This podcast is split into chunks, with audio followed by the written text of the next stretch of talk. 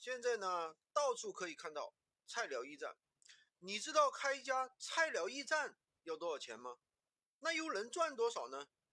今天我就来分享一下，一家菜鸟驿站月租金大概在三千块钱左右，负三押一，大概要准备一万块钱。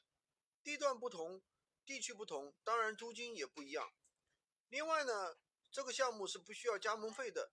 但是需要三千块钱左右的保证金冻结在系统里面，这种快递驿站简单的装修一下就可以了，三千块钱的装修费妥妥就够了。综合下来呢，大概要投资三万块钱就可以开一家菜鸟驿站。那么接下来呢，说一说它的收入来源。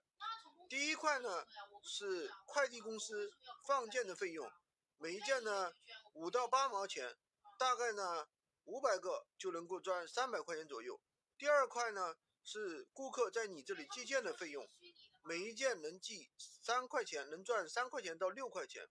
一天如果有五十个件，就是两百到三百块钱，每个月纯利润两到三万。第三块呢就是人流量，来做点利用人流量来做点其他的业务，比如说社区团购，别人在你这里打广告可以赚点广告费。比如说呢，卖点土特产、特色商品，每个月可以赚一些钱。